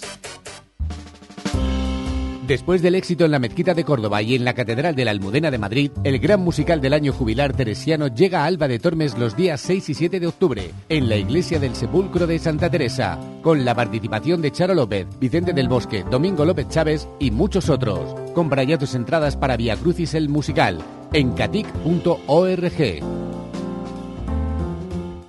La temporada de legumbres ha llegado y en Legumbres Espino te ofrecemos legumbres en seco, cocidas y en conserva gourmet. Legumbres Espino, de la tierra de Salamanca, sin intermediarios. Y no te pierdas nuestro nuevo y delicioso humus de garbanzos. Haz ya tu pedido en legumbresespino.com. En Peugeot estamos listos para ayudarte a llevar lo más importante, tu negocio. Por eso, en los días Peugeot Profesional vas a poder disfrutar de condiciones especiales en toda la gama. Aprovecha del 1 al 15 de octubre para dar energía a tu negocio. Inscríbete ya en peugeot.es. Marta Móvil, concesionario oficial Peugeot en Salamanca. Estamos en carretera Madrid, kilómetro 207, Santa Marta. Hoy por hoy, Salamanca. Ricardo Montilla. 13 horas y 21 minutos, la acabamos de saludar y nos metemos de lleno en faena porque, Conchi, hoy vamos a hablar de algo que ya lo decíamos y anunciábamos en redes sociales, es más que interesante. Es muy interesante porque, fíjate, uno de los objetivos que tenemos con las acciones de divulgación del programa 12 meses cuidándote, Sí. que llevamos ya a cabo ya hace, hace cuatro años, empezamos con ello en el IFSAL, es acercar la cultura científica a, a todo el mundo en general, ¿no? pero especialmente a escolares. Eh, sobre todo aquellas que están relacionadas con, la salud ¿no? y el cuidado de la salud y tal. Entonces, en 12 meses cuidándote nació, como decía, hace cuatro años con el apoyo del grupo Novartis para impulsar la cultura de la innovación, promover el autocuidado de la salud y los hábitos saludables. Y eh, desde que comenzó el programa, que se llama Cuidándote en el cole, estas acciones que hacemos con, Sí. los, con los colegios, se han hecho muchísimos tipos de talleres y actividades de diverso tipo, en los que hemos conseguido, fíjate, implicar a muchos profesionales sanitarios, pero también eh, gente tanto del Hospital de Salamanca como del IPSAL, como divulgadores que, no- que vienen de fuera, de otros, de otros centros, ¿no? Eh, incluso personal de Novartis y de otras empresas que se han ido sumando poco a poco a, apoyar el programa como Medtronic, Sanofi, GSK o de la propia Consejería de, de Sanidad de la Junta de Castilla y León y también del Ayuntamiento de Salamanca. Hemos estado hasta con el alcalde, fíjate. ¿Te acuerdas de Sí, aquello? es verdad. Eh, no solo hemos realizado talleres en varios coles de la capital y de la provincia, como también en Carvajosa, sino que en algunas de estas acciones hemos llevado a los niños directamente a los centros de investigación, al INCIL, a la Facultad de Farmacia, al IRNASA, a la Facultad de Medicina y hasta al hospital. Bueno, allí lo fliparon cuando fueron a ver, a ver el hospital. Ah, lo flipé yo el otro día. Lo pasaron muy bien, la verdad que sí. Hombre. Bueno, pues eh, fíjate, en 2022 eh, más de 350 alumnos de Salamanca disfrutaron de estas actividades. Y el objetivo de este curso es pues ampliar un poco más el impacto de, de estas acciones. Claro, estamos en 2023, arrancamos cursos. ¿Qué otras acciones están previstas este curso? Pues mira, para esto este año hemos cambiado un poquito la mecánica y la unidad de innovación del IPSAL, que es quien organiza todas estas actividades, ha diseñado nuevas propuestas, como el primer reto investigador junior sobre el sistema nervioso. Qué bien. Pero pronto vamos a hacer más desafíos como eh, cosas con cardiología, también inmunología, sistema esquelético, etcétera, etcétera. Eh, lo que queremos es llegar a todos los cursos de educación primaria, extendiéndolos a alumnos de toda la región, ¿eh? no solo en Salamanca y en la provincia, sino sacarlos, sacarlos fuera, sacar todas estas actividades fuera. Eh, también en el medio rural, gracias siempre a la colaboración de nuevas las empresas que te he mencionado antes. Qué bueno. Este curso hemos empezado muy fuerte, porque fíjate, el 22 de septiembre, Cuidándote del Cole llegó a Valladolid. El Colegio Apostolado de Valladolid dio el pistoletazo de salida a esta nueva actividad que se llama, como decía, el Reto Investigador Junior, y en ella participamos 26 investigadores del Instituto de Neurociencias de Castilla y León. En este primer reto se ha diseñado para escolares de cuarto de primaria y en él nuestros investigadores y los alumnos colaboran en diferentes pruebas y juegos como si fuese un reto, ¿no? como una gincana, que van haciendo como diferentes acciones para conocer más cómo funciona nuestro cerebro. Todo ello está siempre orquestado detrás por un montón de gente distinta, pero sobre todo una persona que es la- el alma, que ya hemos traído aquí muchas veces, Pilar Armero, que es la responsable de innovación del IPSAL, y que para este nuevo curso se ha rodeado de varias personas con mucha creatividad, como por ejemplo Paloma García Blázquez, que es la gestora de investigación del INCIL, nosotros trabajamos. Es el alma, Pilar, y también eh, la masa gris, porque madre Sí. mía, es que se habrá vuelto ya negra de tanto pensar, también es cierto. Totalmente. Oye, ¿en qué consiste? Dinos, el, el reto Sí. del investigador em, junior, eh, ¿en qué consiste? Pues una la cosa muy chula, sepa. fíjate, consta de varias fases, ¿no? En distintos días, ¿vale? No todo el mismo día. Las- los escolares lo que hacen es recabar información, experimentar con los investigadores y profesionales que trabajan en salud y contarnos al final sus conclusiones de, cómo ha, ha resultado el reto, ¿no? De qué, a qué han llegado. Eh, y para tienen un carnet de reto que van completando con distintas, con todas, esas- todas bueno. esas fases. En esta ocasión, los investigadores del INCIL lo que hicimos fue irnos al cole para, en forma de talleres, cada grupo de investigación explicaba el funcionamiento de nuestro sistema nervioso. Había gente que eh, explicaba cómo se investiga en neurociencias, cómo se extrae el ADN, por ejemplo, cómo funciona el sistema visual, nosotros lo hicimos, por qué sentimos dolor, muchas cosas distintas. ¿Os entienden siendo de cuarto de primaria? O sea, ¿os ponéis el lenguaje eh, adaptado Esa o vais de eruditos? Esa es la idea, es Vale. hacerlo, hacerlo de una forma que sea accesible Eso a mola. ellos. También llevamos un va a encantar, eh, Ricardo, te lo juro, de 6 metros de largo por 3 de ancho que simula el cerebro. Y es como que te metes dentro y los escolares entran para explorar distintas y conocer distintas partes de nuestro sistema. ¿Cómo me conoces? ¿A que sí? Sí, sí, sí, sí. Bueno, todo esto con juegos, puzzles, para ir adquiriendo conocimientos que necesitan para avanzar en ese reto, ¿no? Tengo que destacar que dos personas que han sido imprescindibles para poder hacer esta carpa. Una de ellas es Azucena Saez, que es creativa y diseñadora de espacios, y Juan Carlos Andaluz, que es el encargado de producción digital de la USAL. Con ellos nos han ayudado mucho para, para poder hacer todos estos juegos. Para que nos explique un poquito más detalle la primera experiencia, ¿no? cómo resultó, qué hemos hecho y qué han aprendido los niños, hemos traído hoy a una de las investigadoras del INCIL, que además es compañera mía, que se desplazó hasta Valladolid para participar en estos talleres. Ella es Amudena Velasco, profesora de la Facultad de Biología de la Hola, Universidad de ¿eh? Salamanca y además actual vicedecana de docencia de la Facultad de Biología. ¿Cómo te quedas? Uf, pues claro, que ahora ya me, me- mira, me estaba relajando pensando que era compañera y ahora ya vicedecana ya me ha acojonado. Quiero decir que Claro. ya me he puesto otra vez de pie. Muchas gracias por venir, Almu. Muchas gracias a vosotros, encantada de estar aquí. Bueno, lo primero que te vamos a preguntar, ¿cómo ha resultado esta primera experiencia del reto investigador de Cuidándote? La verdad y solo la verdad. Eso, Bueno, solo la, verdad. La verdad que la experiencia ha sido fantástica, aunque a los investigadores nos cuesta a veces un poquito adaptarnos a niños tan pequeños que tenían entre 8 y 9 años, como ha dicho Conchi, de cuarto de primaria, desde luego tanto para ellos como para nosotros la experiencia ha sido fantástica. Se les veía, bueno, disfrutando muchísimo, súper preguntones, haciendo preguntas que a veces nos costaba resolver y como os digo, ellos y nosotros hemos disfrutado y yo creo que a ellos les va a quedar como una experiencia que no van a olvidar.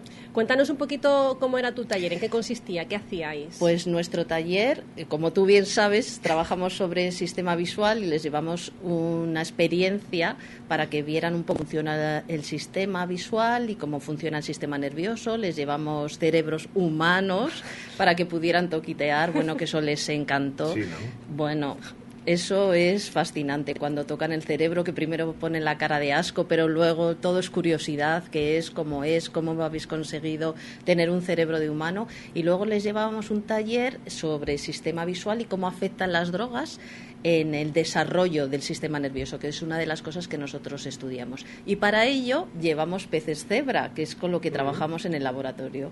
Entonces les, llevaron, les llevamos acuarios chiquititos con varios peces cebra adultos, que bueno, ellos se quedan con la boca abierta y luego además les llevamos embriones de peces cebra de distinta edad para que los vieran en la lupa, les encanta porque son transparentes, entonces ven los ojos, les explicamos cómo lo, estu lo estudiamos y luego para implicarles un poco poco en el taller, lo que hicimos fue drogar a los peces cebra con un Red Bull, que da alas. La taurina, la taurina, que eso Sí. los vuelve locos. Como sabéis, el Red Bull tiene un efecto excitante y contiene taurina, cafeína, muchísimo azúcar. Entonces les mostrábamos a los niños, teníamos peces de diferentes edades, embriones, les añadíamos la taurina y en el momento que se la añade se empiezan a mover como locos. Bueno, Estamos y- sugiriendo y- un nuevo mercado también Sí. para Red Bull, ¿no? Para que no, expanda no, más al a revés, al revés.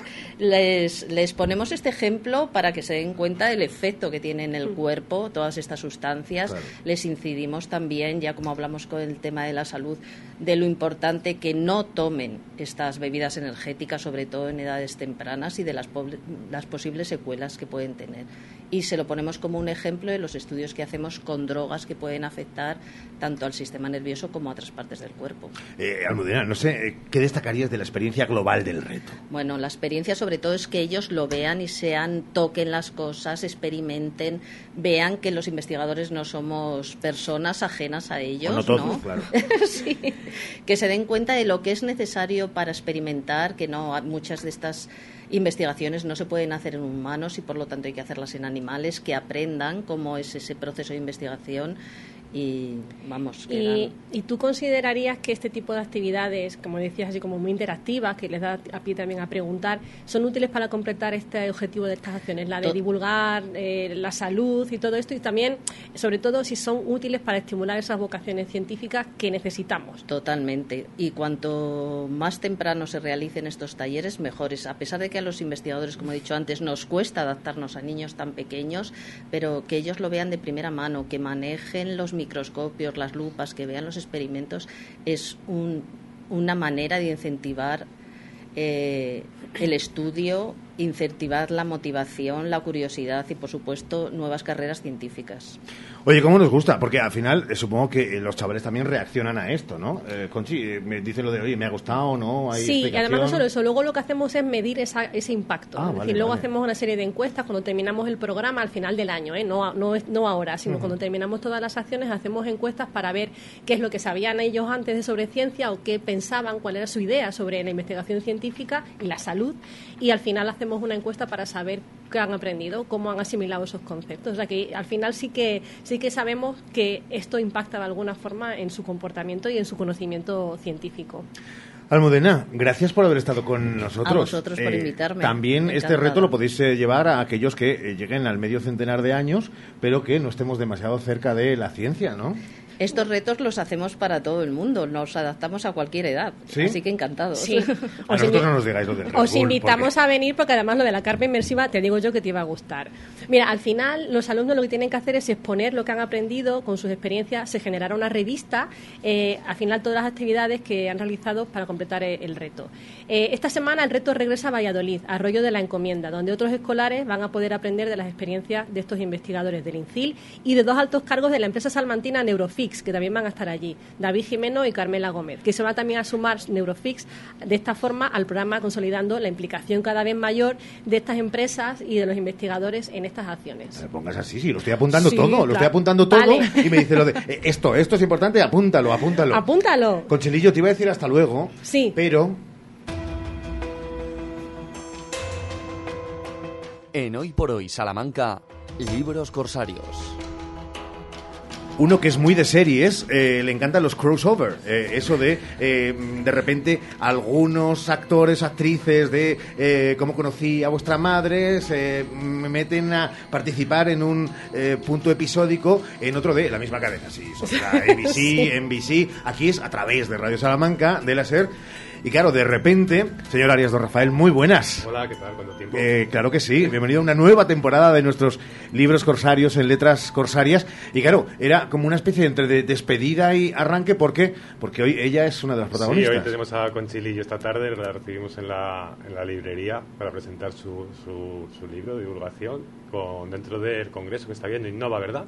Sí, es un congreso que tienen los jóvenes investigadores, eh, son las jornadas científicas que hacen todos los años y suelen invitarme a cosas de este tipo, bueno, a, a su, a su congreso a hacer distintas cosas porque fui la primera presidenta de Innova, no sé si lo Pero bueno, eso supongo que fue... Hace ya muchísimos años. Entonces, digo que te- tengo mucho cariño a esta, a, a esta asociación y este año pues me han invitado a presentar el libro ya. a las de- siete y media tenemos a Conchi Sí. con, con nosotros en la librería. Pórtate bien, que te conozco. Vale. Vale. llevo música. Y responde a todo lo que te preguntes y te pregunta la gente. Vale, papi. ¿Vale?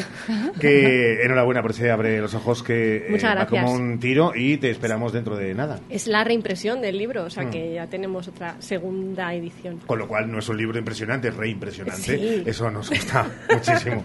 Gracias, Conchi. Gracias. a Almudena. En un minuto, solo un minuto, hablamos de el arranque de la nueva temporada, de los objetivos y de todo lo que viene por delante en ese templo de la lectura y también del hacerse un hueco particular para la cultura. Hoy por hoy, Salamanca.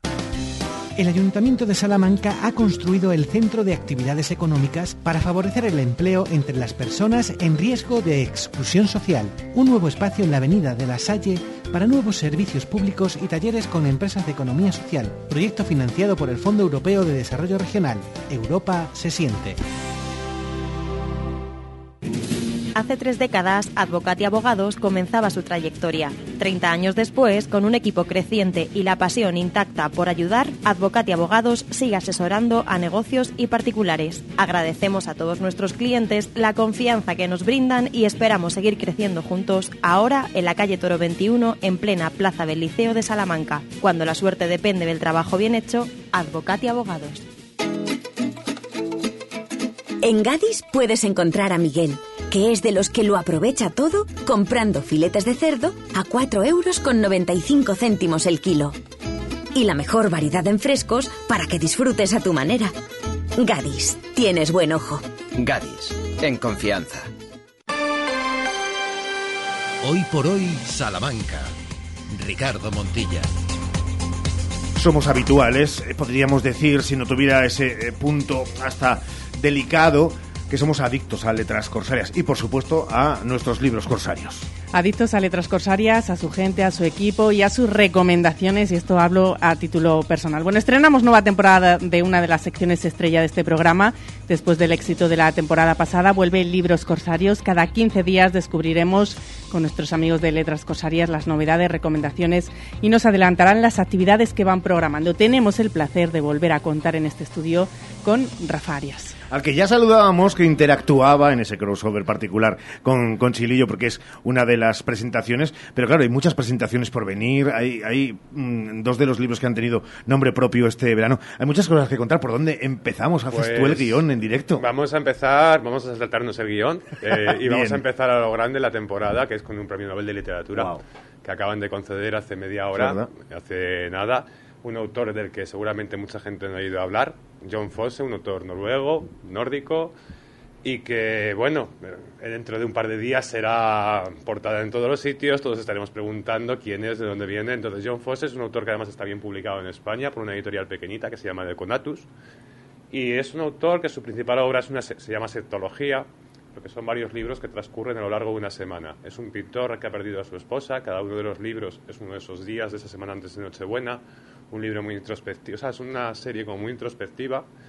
Y bueno, creo que va a levantar bastante curiosidad. Nosotros teníamos los libros en fondo, ya los hemos sacado allí y seguro que cuando vuelva a la librería han volado. ¿Y ya los y tú ya los- lo has leído? Yo todavía no, Ah. todavía, todavía no. Había leído uno solo de ellos y bueno, tengo que, tengo que meterme con Autor ellos. nórdico, eso nos tiene que poner así Autor- un poco como lo de, bueno, eh, a lo mejor es difícil. Mm, mm, Bueno, no te creas, hay realmente cierta curiosidad y de hecho, pura casualidad, una de las editoriales de este país, que se llama Nórdica, Mm. Eh, acaba de publicar eh, hoy mismo, ha llegado a todas las librerías de España la nueva novela de este autor, que se llama Mañana y Noche, creo recordar, o algo similar. O sea que bueno, al menos editorialmente, sobre todo nos alegramos porque desde Conatus, que es la editorial que publica este, este autor, es una editorial pequeña. Entonces, bueno, cuando se lo dan a un, un premio Nobel, Claro. siempre supone un aumento de ventas, que en este caso de, de pequeñas editoriales. Nos alegramos mucho. Son proyectos de una o dos personas que acaban respaldadas con, con eso. Así que bueno, vamos a curiosear todos quién era. Te dije que llegaba con noticia debajo del Sí, brazo ¿quién? potente. Jeff. Sí, bueno, vamos a empezar la temporada con un premio Nobel a ver cómo la acabamos. Bueno, eso te a decir. mira. Este es el guion, eh, lo ha destrozado. Venga, pues nos saltamos el guion. Ahora, ¿por dónde seguimos, Rafa? Bueno, pues está claro que septiembre ha tenido, dentro, sabéis que septiembre se conoce como la rentrée, porque es un momento en el que llegan todas las novedades editoriales, el- durante el verano todo se para, y dentro de todo ese aluvión hemos tenido dos nombres propios. Eh, he seleccionado dos, podemos seleccionar más, pero una es la novela de Antonio Muñoz Molina, No te, Ah. veré- No te veré morir, que viene de un verso de, de la poeta Ida Villariño, por cierto. Y bueno, es, es Antonio Muñoz Molina que vuelve a la, a la novela, hacía, hacía tiempo que no, que no teníamos una nueva novela suya. Y bueno, con algunos temas recurrentes, que en este caso uno de ellos es el, el amor en la vejez, el, el paso del tiempo. Es una pareja que se enamoró a los 20 años en la España franquista, tardofranquista, y no se vuelven a encontrar hasta que ya tienen 70 y pico.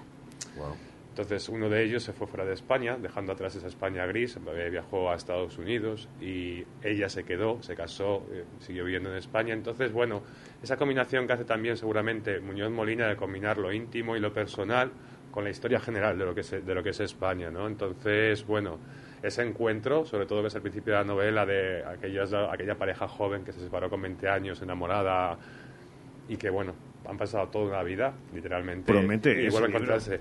Y bueno, adelantamos, aunque luego hablemos de ello, que Antonio Muñoz Molina visitará la librería el 17 de octubre, martes. Así que eh, a los que hayan leído la novela, que nos consta que ya ha sido muchos y a los que no, es una buena, es una buena ocasión. Y Apuntamos, si- 17 de octubre. Antonio Muñoz Molina, que es uno de los autores consagrados en España, es uno de los nombres propios de lo que ha sido septiembre. eh, una autora joven, de treinta y pico, insultantemente joven para el éxito que ya está teniendo y que es una autora catalana que se llama Irene Solá. Se dio a conocer con un libro que quizás os suene, Canto yo y la montaña baile, baila, que fue un auténtico éxito de estos que funcionan de, de boca a oído y que luego fue vendiéndose muchísimo en la tradición catalana y que publicó una nueva novela, Te di ojos y miraste las tinieblas, algo más oscura. Estamos hablando de una masía catalana donde transcurre en a lo largo de un solo día siete generaciones de mujeres, algunas vivas, otras muertas. Todo transcurre, Original. todo transcurre alrededor de ese día, desde una tatarabuela hasta la última nieta, no quiero desvelar mucho, pero bueno, es una novelaza. Nos ha encantado y bueno, aunque sea joven, Irene Solá ha demostrado con las ventas de su primera novela. El otro día, la, la semana pasada, ha estado en la librería. Casi nos tuvimos que salir nosotros porque no entrábamos. O sea que bueno, fue- bueno. fueron, yo creo que han sido los dos nombres que han marcado un poco este septiembre, Antonio Muñoz Molina y, e Irene Solá. Oye, en la cultura ocurre, como- perdón, sí, eh, como eh, en todo en general, como el cine, lo de la crítica y el público pueden ir por eh, lugares muy diferentes y divergentes y cuando coinciden, de repente estamos hablando ante, eh, estamos ante una obra maestra o qué. Yo creo que bueno que ahí es donde los libreros tenemos que adelantarnos un poquito y saber ver esa convergencia, ¿no? de, de saber escuchar eso, a lo que es un buen libro que puede funcionar muy bien y no por eso no tiene por qué tener, cuando de los famosos bestseller o un libro de temporada, estos dos casos que os traigo yo, estamos hablando de dos grandes libros en cuanto a cantidad literaria, pero también además con un gran éxito de ventas, de público y de lectores. Cuando ambas cosas coinciden, yo creo que es para celebrarlo y, y para disfrutarlo. Autores, editores, libreros y los lectores. Qué bueno, sí señor. Oye, de presentaciones, más allá de lo de eh, Conchi, que decíamos esta Bueno, tarde, pues, eh, va a ser un año también, un hemos- curso espectacular, ¿no? En nuestra línea de no engordar, porque no, al ritmo este que llevamos, os puedo, ade- os puedo adelantar que de aquí a, a Navidades tenemos como 50 encuentros programados. ¿Qué dices? Eh, Has dicho 50, no sé si te das cuenta. Sí, he dicho 50. Eres consciente. He de- dejado una foto mía en la nevera para que se acuerden de mí. o eso, que vayan a la librería y los disfruten todos. Pues voy a daros algunos nombres de lo que pues empezaremos con Cochilillo esta misma tarde o el historiador mañana mañana Ma- Mario Amorós, Ujú. que es un historiador experto en, en Chile, una autobiografía que ha publicado sobre, sobre Salvador Allende, que ahora mismo estamos, no voy a decir celebrando los 50, los 50 años ¿no? del golpe de Estado de, de Pinochet y la, y la muerte de Allende, y está saliendo en muchas publicaciones. Pero bueno, solamente en octubre nos gusta mucho la América Latina Sí, y, y que a nosotros también. que tenemos siempre tratamos un poco de aparte de los autores patrios hacer un hueco para más con la universidad siempre hay ese cruce entonces Patricio Pron Lina Meruane Santiago Rocangliolo por ejemplo Laura Fernández autores de cómic como Alfonso Zapico Santiago Rocangliolo Mar García Puig que fue uno de, las, de, los, de los libros del el día del libro fue uno de los más vendidos con el mar de los vertebrados. Tendremos una autora rusa de ciencia ficción que a nosotros nos encanta que es Ana Starominés y luego una cosa, un pequeño ciclo que vamos a empezar a ver qué tal sale eh, el, el día 21, que se llama Una librería dentro de una librería. Una de las librerías más famosas de este país por, por reputación y prestigio es la librería Cálamo de, Sí, de Zaragoza, Zaragoza. que cumple 40 años este, pues, este año, este es el 40 aniversario. Y bueno, los hemos invitado. Entonces vamos a, a presentar una librería dentro de, de una librería y bueno, vamos a ver qué sale de ahí. Qué buena idea. Y luego en noviembre, pues hay también algunos nombres que os van a gustar, como puedan ser Claudia Piñeiro, otra argentina de novela negra que ha gustado muchísimo y que hemos recomendado muchísimo en, en- en la librería. Vamos a tener a Ture Mariscal, que esta semana eh, sacan la, la película de Disparen Sí, al señor. pianista. Tendremos a Elisa Victoria, también otra autora que mueve sobre todo entre más a lectora joven. A Manuel Javois, Manuel Rivas. Bueno, yo creo que tenemos, tenemos para rato. Pues, y además, eh, déjame decir, Ricardo, que también arrancan esas Ah, bueno, actividades las actividades dedicadas infantiles. al público infantil Sí, que arrancan sí, sí. además este fin de semana. La verdad es que este octubre y este, este noviembre las vamos a poner los sábados por la mañana. Va a haber sesiones dobles. Por las mañanas para infantil, por las tardes para adultos. Y este mismo sábado tenemos una autora de Salamanca presentando una, una novela a las 12, una pequeña novela para jóvenes. Y bueno, ahí empezamos también con el público. Si no te quieres desnudar delante de la audiencia, eh, lo digo. Eh, pero si es así, contesta sí o no. Eh, ¿Crees en Dios? No, no a menudo. Pues aún, a- pues aún así, aún así, por lo que nos has contado, Rafael Arias, que Dios te pille confesado con todo lo que tenéis por delante. Muchísimas gracias y gracias por estar con vosotros de vuelta. Es un placer y es un honor para nosotros, con nuestros libros corsarios cada dos semanas. Por supuesto, en Letras Corsarios. Son una sección dentro de una librería. Esto es lo que hacemos en la radio. 13 y 45. Hoy por hoy, Salamanca. Sí, quiero. Toda buena historia comienza con un sí. Di que sí a tu boda en el jardín del Hotel Salamanca Montalvo. Di que sí a tu boda en un jardín con estaciones y puestos de mercado para el cóctel aperitivo. Di que sí a la fórmula de todo incluido. Ven a vernos o llámanos al 923 19 40 40. Hotel Salamanca Montalvo. Di que sí a tu boda en un jardín. ¿Necesitas cambiar las ventanas de tu hogar? Un buen aislamiento mejora el ahorro energético. En Monleón, Aluminio y PVC, además montamos tu ventana en un solo día. Por algo somos los mejor valorados en Google. Monleón, Aluminio y PVC, desde 1995 fabricando puertas y ventanas. aluminiosmonleón.com Un hogar no nace, un hogar se hace. Haz el tuyo con Leroy Merlin Salamanca. Los jueves en Hoy por Hoy Salamanca hablamos de consejos e ideas para que tu hogar hable de ti. Porque hacerlo tú mismo no significa hacerlo solo. Los jueves Leroy Merlin en Hoy por Hoy. Desde Ergaer queremos dar las gracias a todos nuestros clientes. Gracias por creer en nuestra empresa, gracias por confiar en nuestros productos, gracias por apostar por nosotros y sobre todo, gracias por vuestro apoyo, que es el que nos impulsa para continuar con este sueño que es Ergaer. Como siempre, orgullo de ser charros.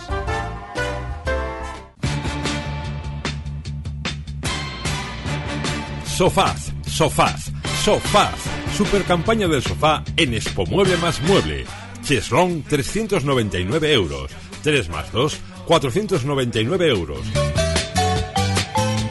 Transporte gratuito en 24 horas. Expo Mueble más Mueble. En carretera Valladolid, frente Brico Aguilar. En el Leclerc podrás disfrutar de nuestra Feria del Vino y ofertas de productos frescos. Hoy jueves, vino tinto Portia 10 meses barrica a 9,99 euros. Con la tarjeta Leclerc, 100% de reembolso en la segunda unidad. Y filete de merluza congelado sin piel 750 gramos pescatrade a 6,50 euros. En el Leclerc disfruta de nuestra Feria de Vinos hasta el 15 de octubre. Y siempre, ¿más baratos? Cuando se trata de cuidar tu piel y tu cuerpo, la confianza es la clave. En Adela Moro Centro de Estética Avanzada personalizamos tu tratamiento con las marcas más exclusivas y la última tecnología. Adela Moro, Centro de Estética Avanzada. Reserva cita en el 923 121 951 o en Avenida de Portugal 46. Tú también eliges en qué invierte el Ayuntamiento de Salamanca. Los presupuestos participativos ya están en marcha. Envía tus propuestas antes del 31 de octubre al correo presupuestosparticipativos@aitosalamanca.es o a través del formulario que encontrarás en la web del Ayuntamiento. Contigo hacemos ciudad.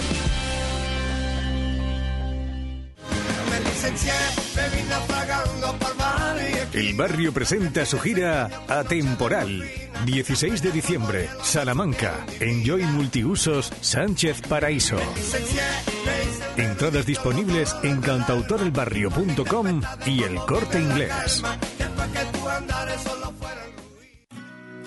Un hogar no nace, un hogar se hace. Haz el tuyo con Leroy Merlin Salamanca. Los jueves en Hoy por Hoy Salamanca hablamos de consejos e ideas para que tu hogar hable de ti. Porque hacerlo tú mismo no significa hacerlo solo. Los jueves Leroy Merlin en Hoy por Hoy. 13 horas y 49 minutos, seguimos en directo en esta sintonía, la de Radio Salamanca, la de hoy por hoy, en este auténtico traveler, en este looping constante de información y de entretenimiento, sobre todo en esta segunda parte. Y dejen que hablemos de nuestros siguientes protagonistas, ya lo acaban de escuchar, son los amigos de Leroy Merlin, que otra cosa no, pero optimistas son un rato. ¿Por qué? Porque nos dicen que tras estos días soleados que estamos viviendo, enseguida llegarán las lluvias. Ojalá, y sean no solamente optimistas, sino profetas. Y cuanto antes llegue la lluvia. Bueno, pues esos días algo más desapacibles, en los que quieres encontrarte a gusto en tu hogar, tienes que estar pensando precisamente en esto. En que hoy nuestro amigo del héroe Merlin, Alex, viene a hablarnos de, como profesional del departamento de pintura del héroe Merlin Salamanca, de cómo tenemos que tener nuestra casa en este sitio. Hola Alex, muy buenas. Hola, buenos días. Eh, lo primero es verdad, ¿eh? Eh, nos dicen ya las previsiones meteorológicas que este viernes no, mañana no, pero el siguiente viernes pueden empezar ya las primeras lluvias. Y no sé cómo podemos ayudar a nuestros oyentes, Alex, para que nuestros hogares sean los más agradables posibles dentro de lo que tengamos. Pues sí, nosotros en Leroy Merlin ofrecemos muy buenos acondicionamientos para nuestra vivienda pues eh, cuando estamos, por ejemplo, son ejemplos, eh, estamos en nuestra, en nuestra casa y de repente notamos un poquito de airecito y está todo cerrado, pues poder aislar perfectamente esas ventanas, tanto las puertas, que también entran aires con los burletes bajo puerta, eh, pinturas anticondensación, cuando tenemos condensaciones en la vivienda, que son muy comunes ahora en otoño, otoño-invierno, pues tener la, la vivienda preparada para, para tener una, una estancia a gusto en nuestra vivienda. Oye, dime una cosa, porque es verdad que esto lo repetimos, pero yo creo que es más común de lo habitual y la gente eh, todavía sigue sin darle la importancia que tiene y es básica, pero por confortabilidad hasta por salud en un momento dado. Efectivamente. Eso, eh, cuando empiezan a aparecer los mohos, Mm. la salubridad que tiene, es importantísimo el tenerlo, tenerlo adecuado. Y es fácil, es muy fácil. eh, los remedios hay que ponerse. En algunos casos son un poquito más extremos, pero lo podemos hacer cualquiera. Y en Leroy Merlin damos las, las soluciones. Ah, les he visto por ahí, en redes sociales, en todos estos lugares donde uno al final se entera de mil cosas, que estáis en una gran operación comercial llamada La Gran Fiesta de la Casa, en la que muchos de esos productos están en oferta, ¿no? Para lo que nos estabas contando. Así es. Estamos ahora mismo en plena campaña y ya tenemos todo preparado para dar el servicio al, al cliente y ofrecemos una serie de condiciones de descuentos bastante fuertes en muchísimos productos, financiación a 0% de interés, tenemos una tarjeta con la cual acumulamos una serie de puntos y se convierte luego en descuentos para el cliente, una serie de, de facilidades y mejoras. Y, la confianza, la confianza que tenemos con Leroy Merlin, que llevamos muchísimos años en Salamanca dando soluciones a todo tipo de cliente. Y que es verdad que Leroy es una de las empresas pioneras también a través de, eh, de redes y en su venta directa por internet.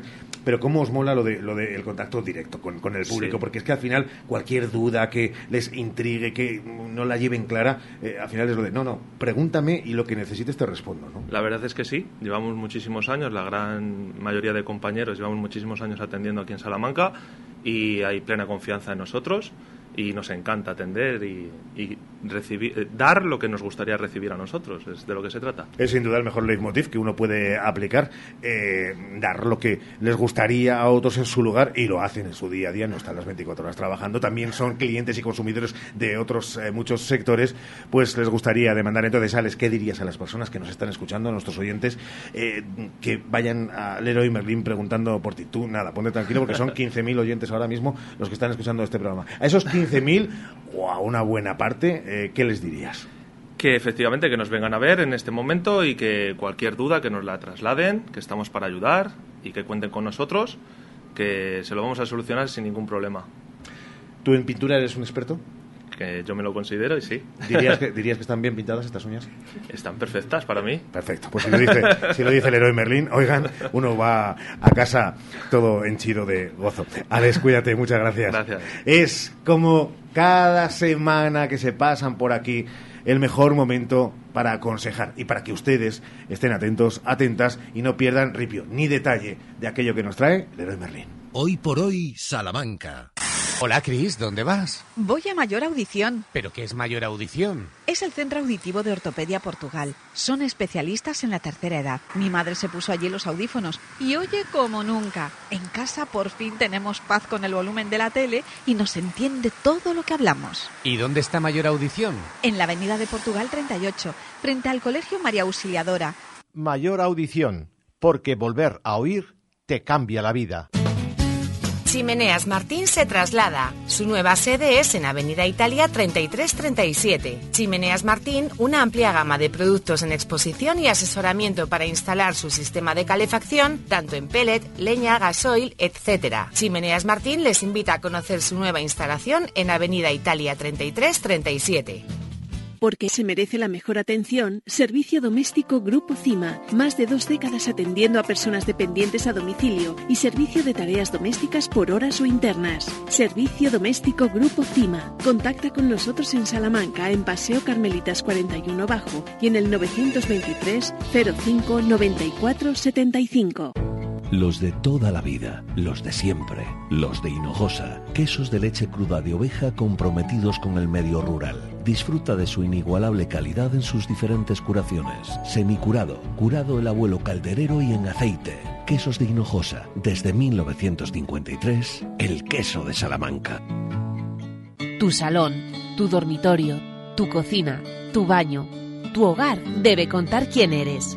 Vica Interiorismo. Espacios únicos para hogares diferentes. Paseo de la Estación 145. Después del éxito en la Mezquita de Córdoba y en la Catedral de la Almudena de Madrid, el gran musical del año jubilar teresiano llega a Alba de Tormes los días 6 y 7 de octubre, en la Iglesia del Sepulcro de Santa Teresa, con la participación de Charo López, Vicente del Bosque, Domingo López Chávez y muchos otros. Compra ya tus entradas para Via Crucis el musical en catic.org. ¡Qué a gusto se está! Primavera, verano, buen tiempo, piscina, playa y sobre todo, melones y sandías Isabel María. ¡Qué sabor, qué frescura! Yo me apunto. Melones y sandías Isabel María. García Rivero, marca de calidad para tu mesa. En Gadis puedes encontrar a Aldara, que siempre dice el que parte y reparte se lleva la mejor parte, cuando compra anilla de potón a 5 euros con 95 céntimos el kilo. Y la mejor variedad de pescado que llega en tiempo récord del mar al súper. Gadis, tienes buen ojo. Gadis, en confianza. Enchúfate al sol y ahorra y en un mes estarás generando tu propia electricidad. Gestionamos las ayudas para que pagues menos por tu instalación. Financiación a tu medida. Recuerda, enchúfate al sol y ahorra. Visítanos y solicita tu estudio personalizado. salamanca.enchufesolar.com 722-422-713 o en nuestras instalaciones en calle Guatemala 115, Polígono de Villares. Hoy por hoy, Salamanca. Ricardo Montilla.